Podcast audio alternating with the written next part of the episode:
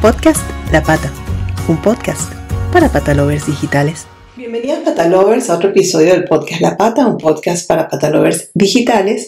Hoy hablaremos acerca de la relevancia que tiene el jugar cooperativamente con tu perro o con nuestros perros, eh, con nuestro gran amigo Gonzalo Trigo del Educador Granada. ¿Cómo estás, Gonzalo? Pues muy bien, con muchas ganas de empezar un nuevo episodio de este podcast Así que hoy tenemos un tema muy interesante, así que vamos para allá. Sí, sí, y que además sé que les gusta mucho en el educador, siempre hablan de eso. Eh, antes de empezar, recuerda suscribirte a nuestro canal de YouTube. Si te resulta útil el episodio, comenta, comparte. Eh, y si nos escuchas en Spotify o Apple Podcast, pues guárdanos en tus favoritos para que siempre estés al día con estos temas. Empecemos entonces la conversación de hoy, eh, la relevancia que tiene el jugar cooperativamente con tu perro. Debo decir que la inspiración para elegir eh, este tema pues me surgió de una formación y publicación reciente que hicieron eh, desde el educador y me pareció súper útil, eh, tanto para tutores de perros como para educadores caninos también. En la publicación afirman cómo en los últimos años estudios científicos avalan la relevancia que tiene el jugar cooperativamente con tu perro en términos de disminución de ansiedad, de mejora del vínculo y ganancia de seguridad en el entorno. Pienso entonces que para introducir el tema, lo mejor es, primero, porque no todo el mundo lo sabe, entonces primero explicar en qué consiste jugar cooperativamente con tu perro y luego también podemos hablar un poquito de cuáles son estos estudios o, todo esto que, se ha hecho que avala estas pruebas, ¿no? que avalan su relevancia en el bienestar común. Vale. A ver, eh, pues empezamos por una frase que siempre fue como el gran el gran lema ¿no? del educador, que decía, ¿no? Disfruta del juego, del aprendizaje, aprende disfrutando del juego. Eso fue una frase que siempre empezó con nosotros y que a día de hoy continúa como, pues como un eslogan que, que, nos define mucho, ¿no? Como el aprendizaje debe ser algo divertido y como el juego eh, forma un eje transversal dentro del aprendizaje, ¿no? entonces, eh, me gustaría pues lanzar esa, esa frase ahí para que nos la guardemos, la tengamos y que, tengamos muy claro que si el aprendizaje no es divertido, mal vamos. Y por supuesto ahí el juego es algo transversal. Entonces, eh, una vez ahí, sí que me gustaría hablar un poco de, de todos los beneficios que tiene el juego con nuestro perro. ¿vale? De hecho, ahora mismo, eh, en esta semana, vamos para Argentina a impartir un seminario precisamente sobre el juego y los beneficios que puede tener el juego sobre problemas de comportamiento. ¿no? Que siempre se ha visto la importancia del juego para la motivación, para los deportes caninos y para eh, cualquier disciplina que la queramos trabajar, donde tengamos al perro con un alto nivel de motivación pero muy poco se ha hablado de la importancia del juego también en el día a día ¿no? y en el desarrollo y, el fin de los problemas de comportamiento. ¿no? Entonces, es importante que tengamos en cuenta que tenemos una herramienta que es muy potente, que es la motivación, y que la motivación es la base del aprendizaje y que, por supuesto, si tenemos claro que el juego es el motor para esa motivación, pues entonces vamos a poder guiar el aprendizaje, ya sea para deportes caninos o ya sea para trabajar problemas de comportamiento. Entonces, eh, como bien decía Gaby, pues el juego puede influir directamente sobre muchísimos aspectos en la vida de los perros. ¿vale? Ya no solo en el tema de la motivación, sino que puede reducir, ayudar a reducir la ansiedad, sino que puede trabajar toda la parte de desarrollo cognitivo en estados emocionales muy altos, porque el juego tiene el poder no solo de excitar o motivar al perro, sino de hacerle pensar en esos estados. Y ahí es donde está la verdadera esencia de, querer jugar bien con nuestro perro. Jugar bien con nuestro perro. saber tener al perro en estado de excitación o motivacionales muy alto, donde la emoción está muy presente, porque es algo muy divertido, muy intenso, pero donde la escucha también se convierte en algo fundamental.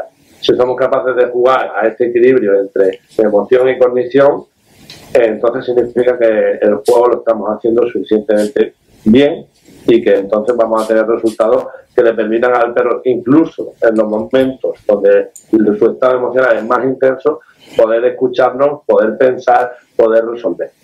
Entonces, eso para mí es como el gran beneficio eh, del juego. Disponer de algo tan potente que sea capaz de, de alguna manera, luchar con esas activaciones emocionales que pueden salir en muchos momentos, ya sean relacionadas con la ansiedad, con una activación por miedo, con una activación en la que el perro roda un comportamiento reactivo, o en donde el perro se está focalizando mucho hacia con una emoción, por decirlo de alguna forma, negativa, y que tengamos una, unas estrategias que nos ayuden a, de alguna manera, lidiar con eso y que estén a la par para que el perro entienda que, que también hay un eje de estrategias con muchísima, muchísima intensidad, pero que pueden activar la parte no tan emocional, sino la parte más reflexiva, que al final es lo que nos interesa a la hora de poder siempre eh, ayudar a un perro que tiene problemas. Vale, y, yo creo que es importante ser un poco prácticos en todo esto, ¿no? Como siempre tratamos de serlo. Entonces, eh, ¿cómo o, qué consejos podemos dar para conseguir precisamente ese equilibrio? Es decir, cómo jugar cooperativamente de la manera correcta para que haya este equilibrio pues, entre la emoción y la cognición, ¿no? Vale, vale, pues mira, lo primero y más importante es siempre, nosotros tenemos un, en cualquier aspecto del aprendizaje pensamos que el aprendizaje tiene que ser estructurado. Si el aprendizaje es estructurado, eh, es mucho más fácil de aprender, es mucho más fácil guiar, es como si tú tienes claro el camino. Yo te digo, oye Gaby, no te preocupes, ven a mi casa, te mando la ubicación. Vale, pues tienes claro la ubicación, te guía hasta llegar a la puerta de mi casa. Pero si yo te digo, no, yo vivo en un pueblo de Granada, y tú y pregunta por mí, va a estar súper perdida. Entonces, lo primero y más importante siempre en el aprendizaje es poder estructurarlo. ¿Vale? Saber qué va primero, qué va después, eh, cuál es el siguiente paso y cómo de ahí podemos guiar un camino desde el inicio hasta el final. Evidentemente todos los caminos llegan a Roma, no hay un solo camino para llegar aquí a, la escuela. ¿vale? Puedes llegar por diferentes caminos y el GPS te puede mandar por uno, por dos, por tres, con peaje, sin peaje, con una parada en un sitio, con una parada en otro. Pues igual, ¿vale? En, en cualquier sistema de aprendizaje, en cualquier proceso de aprendizaje donde nosotros vamos a guiar. Nosotros siempre proponemos un camino, desde el inicio hasta el final. Y ese camino, lógicamente, pues, puede tener ciertas paradas, puede tener ciertos desvíos, ¿vale? Que, que van a depender sobre todo del individuo que tengamos delante, ¿vale? Porque las motivaciones para, de cada uno son individuales y entonces tenemos que saber adaptarnos a esos individuos. Por lo tanto, el primer paso en, el cómo sería, venga, vamos a estructurar el juego. Por eso nosotros, por ejemplo, tenemos un seminario que es específico de estructura del juego a la tercera vía. ¿Cómo lo hacemos nosotros? Pues lo hacemos guiando en un proceso de cinco fases. Una primera fase donde trabajamos la motivación del perro, es decir, buscamos ese punto de locura, excitación, supermotivación, donde tengo un perro que, tenga mucha, mucha, mucha motivación por el, por el objeto motivador que yo le estoy presentando. Después tenemos una segunda fase que sería de intercambio, ¿vale? Donde el perro aprende entonces ahí ya a colaborar de alguna manera contigo para poder seguir jugando, ¿vale? Para que aprenda que esto es un juego de dos, no es un juego de uno, no es un juego individual, sino que es un juego de dos. Sí. Después hay una tercera fase donde ya metemos eh, comprensión, ¿vale? Donde le enseñamos al perro la parte más cognitiva, es decir, más reflexiva, dentro del juego, una vez hemos tenido la motivación, una vez el perro aprende a intercambiar con nosotros, pues empezamos a enseñarle cuándo puede acceder y cuándo no. Y para eso el perro tiene que aprender a escuchar, ¿vale? Con sus diferentes proyecciones espaciales, pues nosotros jugamos con el juguete hacia nosotros, hacia afuera, enseñamos al perro a resolver por ahí, trabajamos mucho, mucho trabajo tanto de motivación como de autocontrol y de escucha, ¿vale?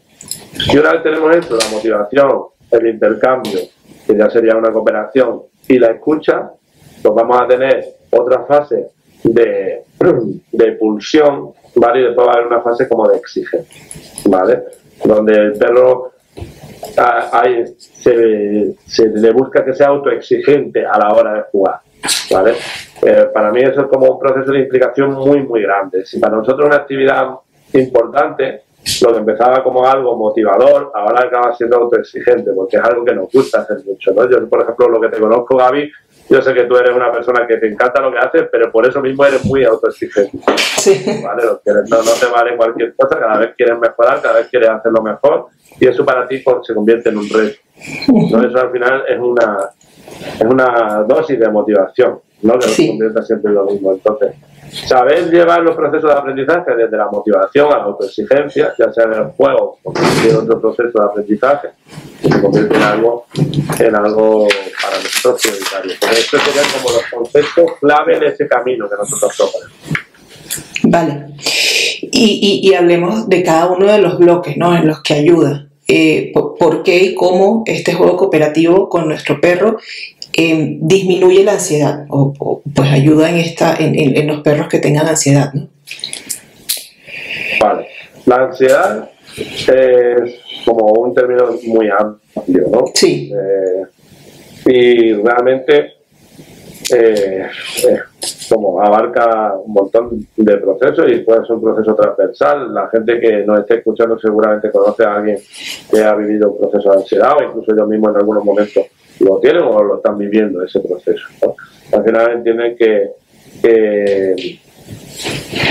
que, ansiedad es una palabra con mayúsculas.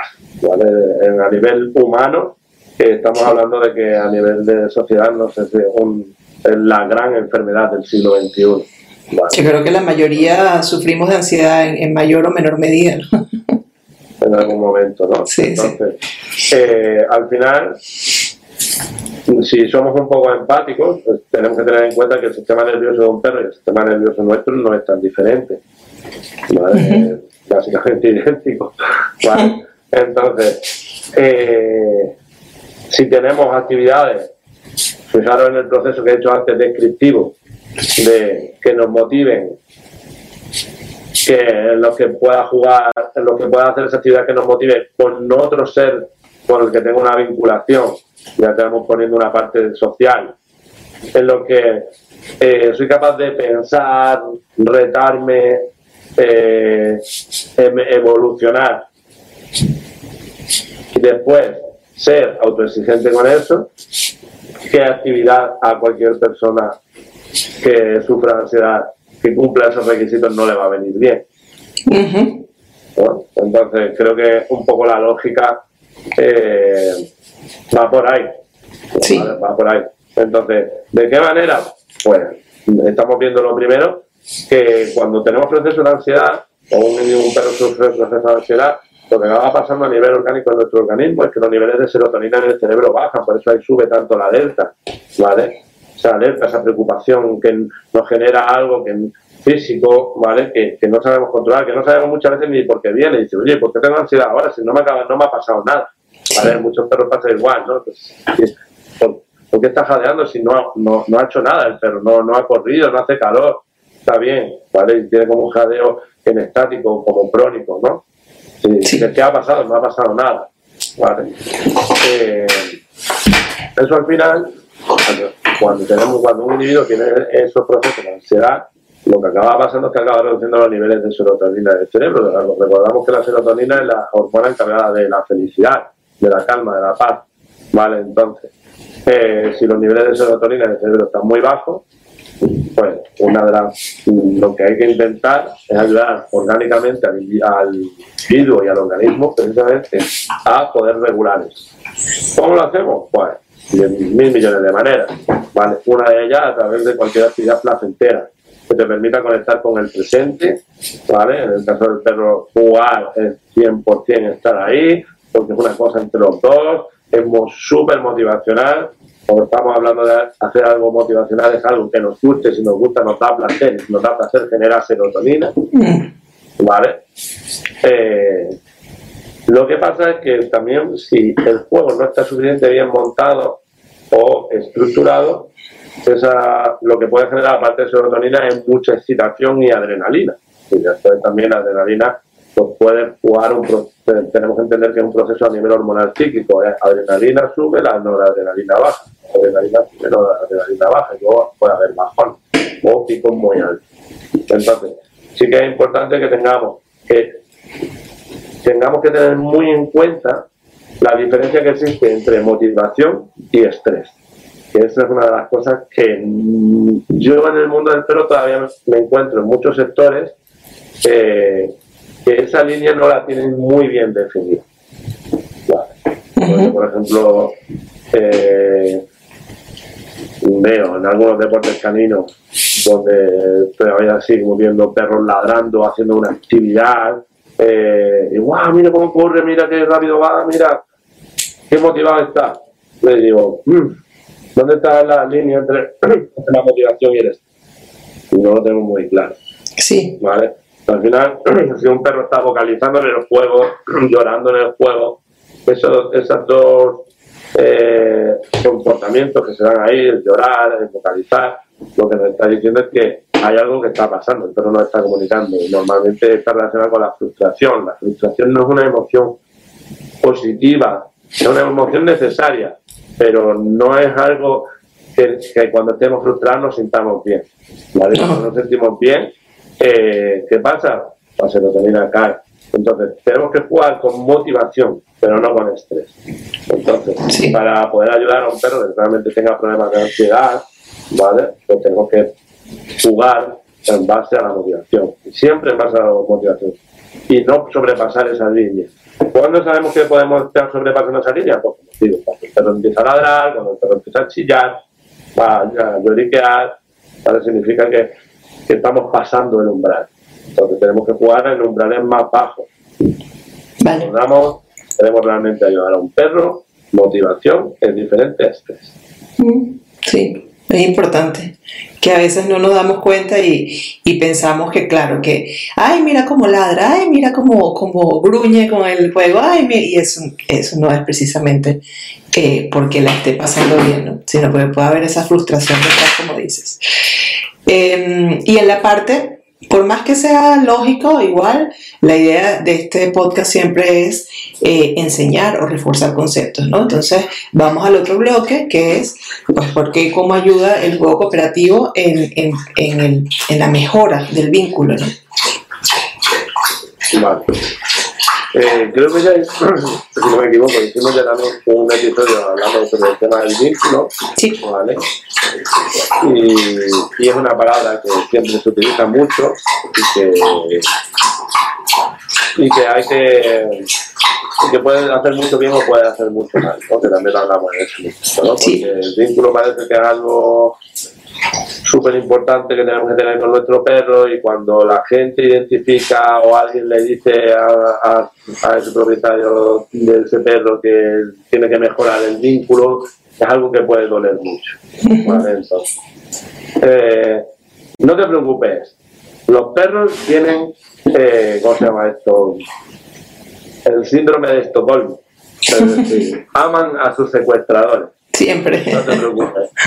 Por suerte o por desgracia, los perros aman a sus secuestradores, tienen síndrome de Estocolmo. Por lo tanto, tu perro está vinculado contigo sí o sí. ¿Vale? Eso es, nadie te lo va a poder negar. ¿Vale? Entonces, si piensas que lo que vas a escuchar a partir de ahora puede hacer que te sientas mal porque tu perro no tiene vínculo contigo, no es cierto. Tu perro tiene vínculo contigo. No te preocupes. ¿vale? Entonces, no tengas miedo, puedes seguir escuchando este podcast porque no vamos a hacer nada que, que, que hiera tu sensibilidad. ¿vale?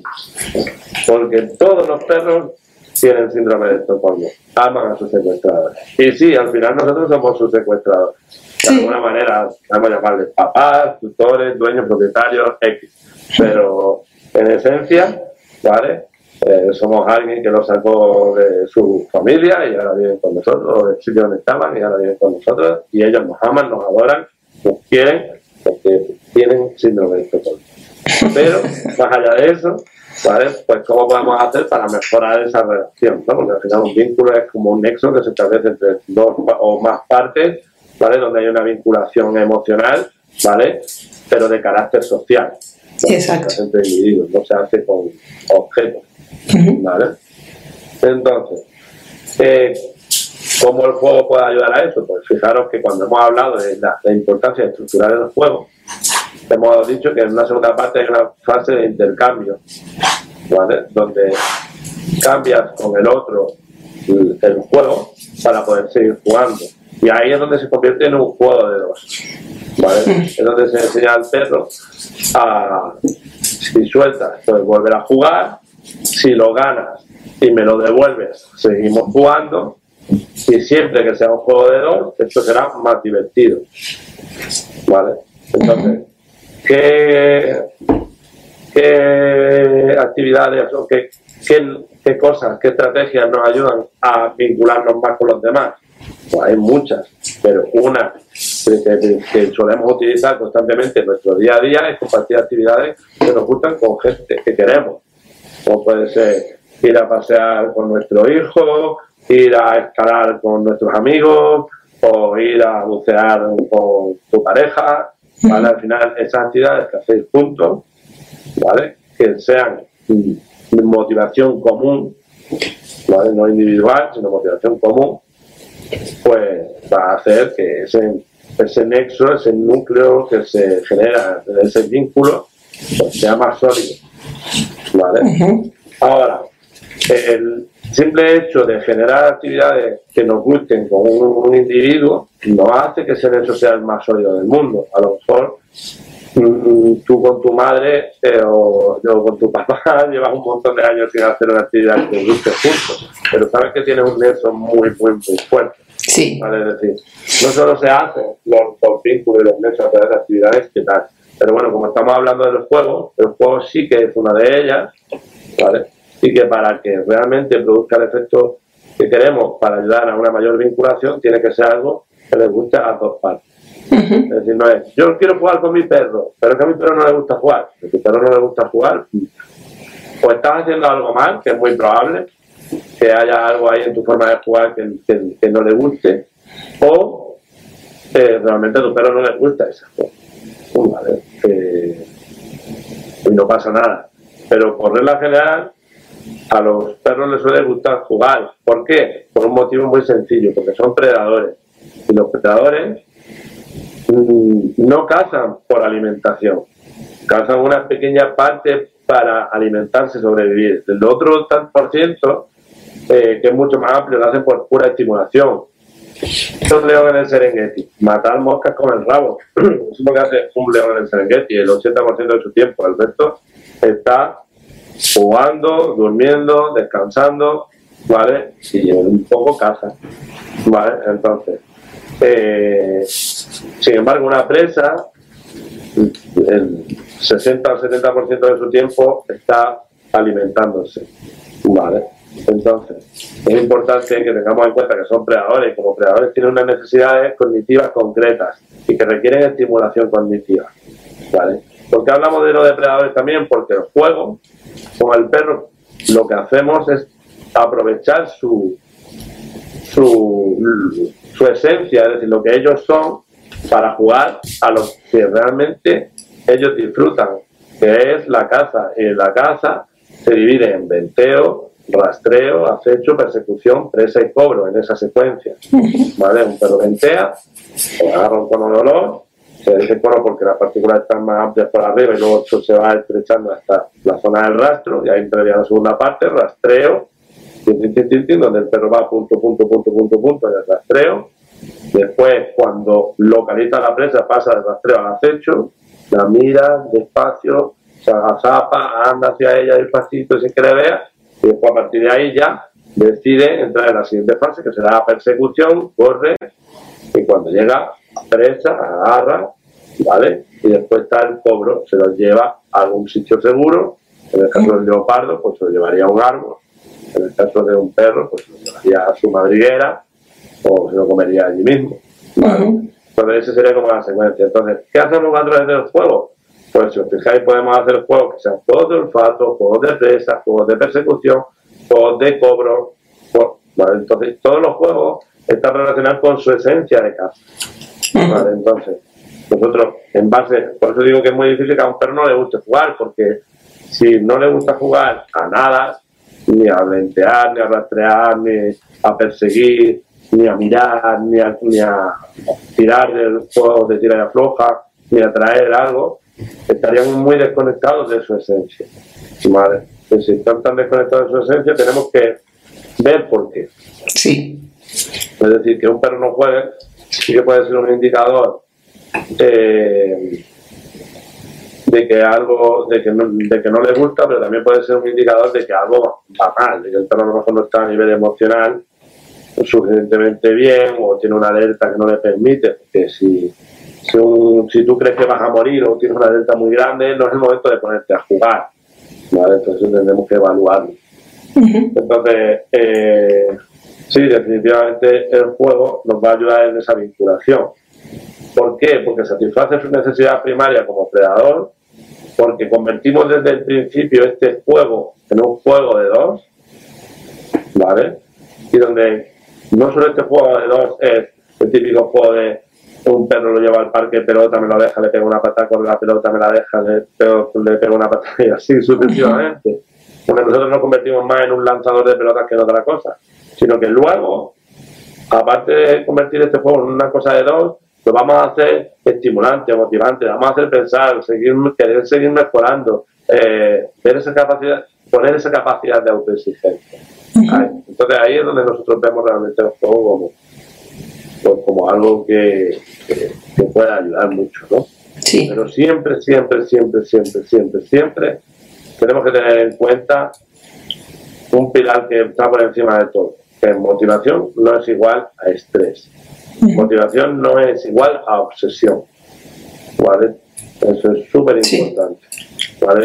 no es que le gusta mucho jugar y vemos al típico perro que va llevando palitos a todo el mundo en el parque, eh, o coge una piedra y lo lleva todo el rato en la boca, o se mete en la nariz y se mete y desaparece. Eh, entonces, tenemos que tener muy, muy, muy en cuenta qué tipo de juego queremos construir si queremos que sea un juego de dos, pues las dos partes forman parte importante, no solo el perro, no solo yo, sino los dos. Que el perro no esté vocalizando, no esté estresado, sino que veamos que el perro realmente está motivado, concentrado, atento, con ganas. ¿vale? Y hay eso para nosotros como una línea roja. ¿vale? Es decir, no verás en nuestra escuela un perro jugando ladrando. No lo verás ni un perro jugando llorando. No lo verás. De verdad que no. es que eh, está, es un límite muy claro que nosotros tenemos. Sí. No lo vas a ver. Sí. Claro, eso, eso me parece un, un súper eh, un, súper buen tip, porque la gente muchas veces pues confunde eso con, con emoción o con una emoción positiva. Y, y, finalmente, el último, el último de estos bloques ¿no? en los que ayuda, eh, porque este juego cooperativo y cómo eh, puede ayudar al perro a eh, proporcionarle precisamente ganancia de seguridad en el entorno. Claro, al final también podemos utilizar esta estrategia para perros que, como bien dices, tienen una alerta, ¿no? Tienen una inseguridad. Eh, ¿Cómo funciona el miedo? El miedo funciona porque se produce una alerta y pues se produce una alerta porque hay una activación límbica del sistema límbico. Y cuando el sistema límbico se activa, en función de su tipo de activación, puede, eh, si es más intensa o menos intensa, secuestrar de alguna manera al perro, es decir, y que solo el perro esté focalizado en su miedo. Si, si, la activación emocional es, baja, va a poder permitir que el perro se concentre en otras cosas y se pueda distraer, se pueda concentrar, eh, pueda derivar, pueda pensar, pueda buscar estrategias que le ayuden a resolver esa situación. ¿Vale? Entonces, claro, desde un principio, cuando hemos empezado a hablar, Gaby, te he comentado eh, la importancia de que los juegos permite un juego estructurado, no el juego, sino un juego estructurado, te permite eh, manejar estados emocionales muy intensos y que haya permeabilidad entre parte reflexiva y parte emocional. Sí. Es decir, que un perro con una activación emocional muy intensa sea capaz de pensar, no se piense.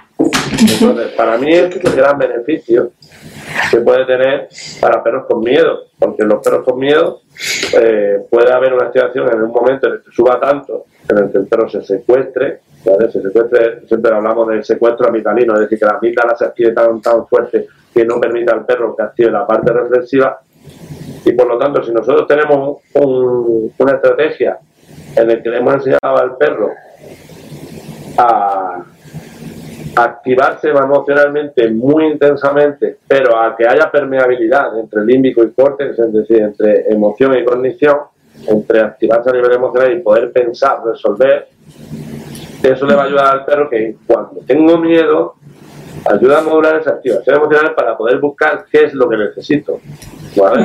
Cuando tengo miedo, ¿qué necesito? Seguridad. ¿vale? La, respuesta es siempre eso. Cuando tengo miedo, ¿qué necesito? Seguridad. ¿vale? ¿Pero qué es la seguridad? Es algo etéreo. ¿vale? ¿Qué me otorga seguridad? ¿Vale? Cuando me otorga seguridad, esta estrategia, esta estrategia, esta estrategia, esta estrategia.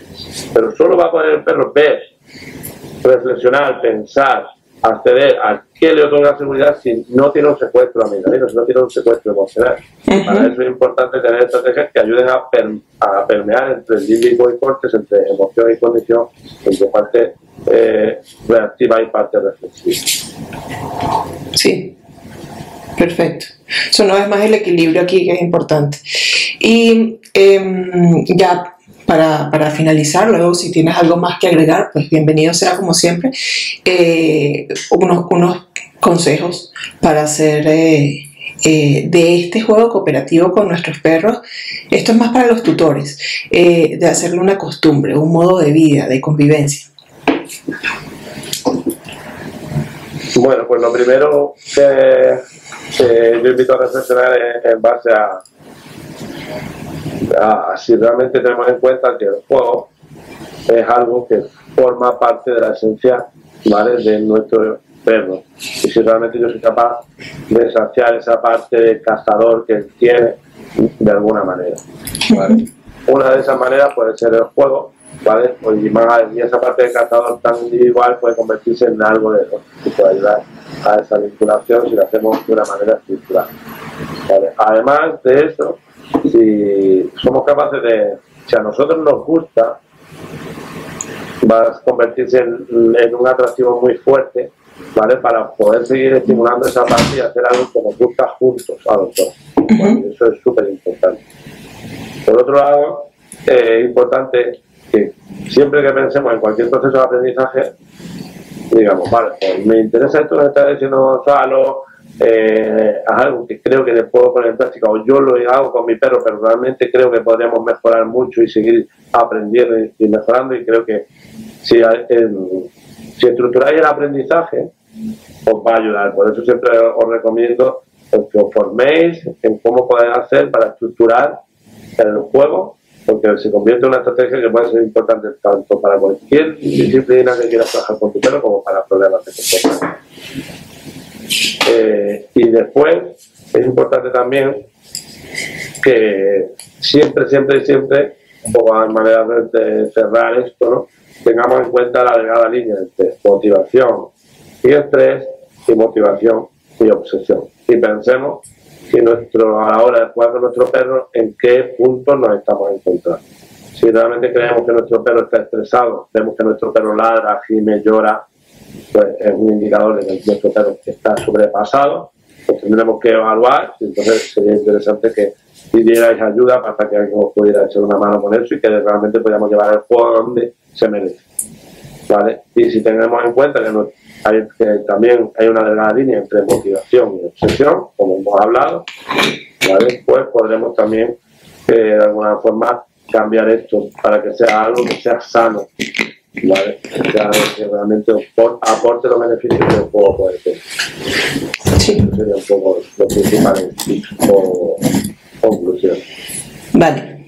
Y bueno, yo, yo agrego eh, eh, aún más práctico eh, a todos los conocimientos que tú aportaste, el, primero, uno, como, como, ser humano, tener la voluntad, entender que el, el, tiempo no es más que una excusa y que si todos los días tú tienes el tiempo y tienes que tenerlo para sacar a tu perro eh, y pues también involucra dentro de eso rutinas que tengan que ver con este juego cooperativo, que no sea nada más ir y, y, y, sacarlo que haga sus necesidades y listo, ¿no?